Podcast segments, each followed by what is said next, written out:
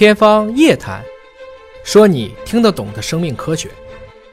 欢迎各位关注今天的《天方夜谭》，我是向飞，为大家请到的是华大基因的 CEO 尹烨老师。尹烨老师好，向飞同学好啊！又到了回答网友提问的时间了。吊江秋询问说，十二月四号，美国的放射性协会指出，口服避孕药可能导致女性的抑郁。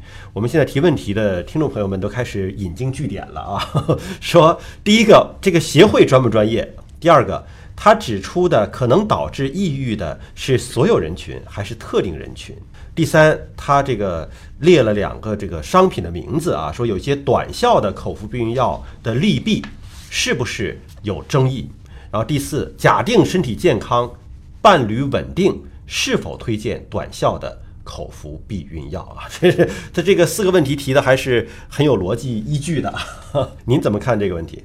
呃，我想这个关于女性的口服避孕药这个事情，实际上这个问题是比较复杂的，其实已经涉及到社会问题了。这个事儿大的最大的时候是大到女权上去，男性为什么不结扎呢？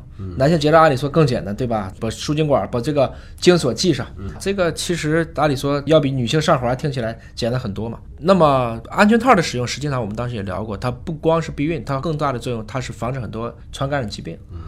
但是很多呢，可能也是通过，因为有些人就是觉得我要保证我的这种性生活的质量，我就依然希望让女性通过口服避孕药的方式。当然，这个有应急的，有短效的，还有长效的。这个过程中呢，短效和特别是长效的口服避孕药上，你会发现 FDA 批的避孕药，它的这个不良作用它写了好多，但大家一般不看。所以这个过程中呢，就始终会有两个错觉。第一个错觉是它很安全。但实际上，我说一个药安全的时候，不等于它没有副作用，这是两件事情。或者说，他说的安全是短期的安全和可见的安全。因为避孕药会抑制女性的激素水平，所以你说它会不会导致抑郁？我相信有可能。美国放射协会这也都是比较靠谱的协会，它也不可能说是基于一个小人群的或者非统计学意义的。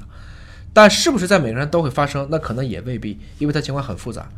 有点像前不久，其实很多人一直说打宫颈癌疫苗会造成女性不孕。我当时看了以后我就笑了，因为他那个群体恰好是属于上大学的女性，还都没结婚、没生孩子的群体。嗯，所以在那个横断面上统计一定是这个问题。果不其然，前几天他都撤稿了。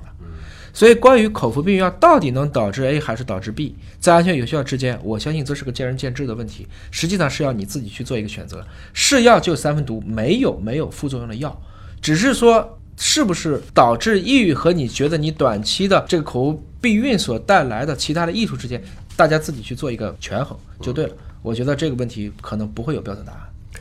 音波黑洞询问说：狂吃不胖想增肌，除了膳食搭配健身，有没有基因的问题，或者有没有菌群的问题？嗯，肯定有。狂吃不胖的一个很大的一个问题是在于，很多的人实际上是在于他消化系统并不好，没没有消化吸收，呃，就换句话是很瘦，而且容易泻肚。那这个情况下就是属于一般按中医来讲，就是他的脾胃有问题。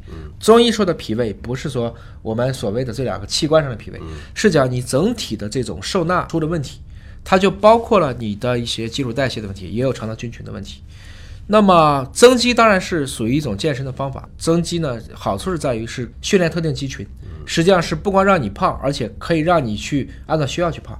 比如说，你想要把你的身材拉得更修长一点，你可以选择这样的方式去做。其实它是更多的是有这么一个好处的。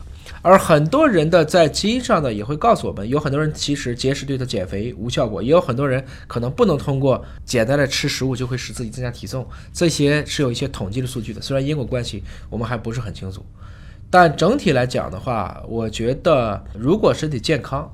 也不用过于去追求，我一定要怎么样或不怎么样。换言之，有的时候呢，因为你调多了，反而调出负效果了。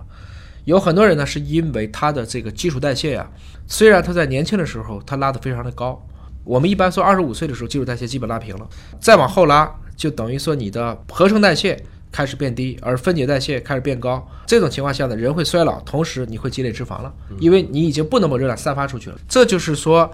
他如果一直觉得自己长期吃不胖，可能他终于到某一个岁数之后，他发现他哗就胖起来了。嗯，这就是很多运动员退役以后像充气一样就胖起来了，不平衡了。所以这个过程中呢，我觉得只要是健康的，维持到自己一个喜欢的状态就对了，千万不要刻意去追求，因为你不知道你那一个所谓的基础代谢那个点在什么时候会崩溃。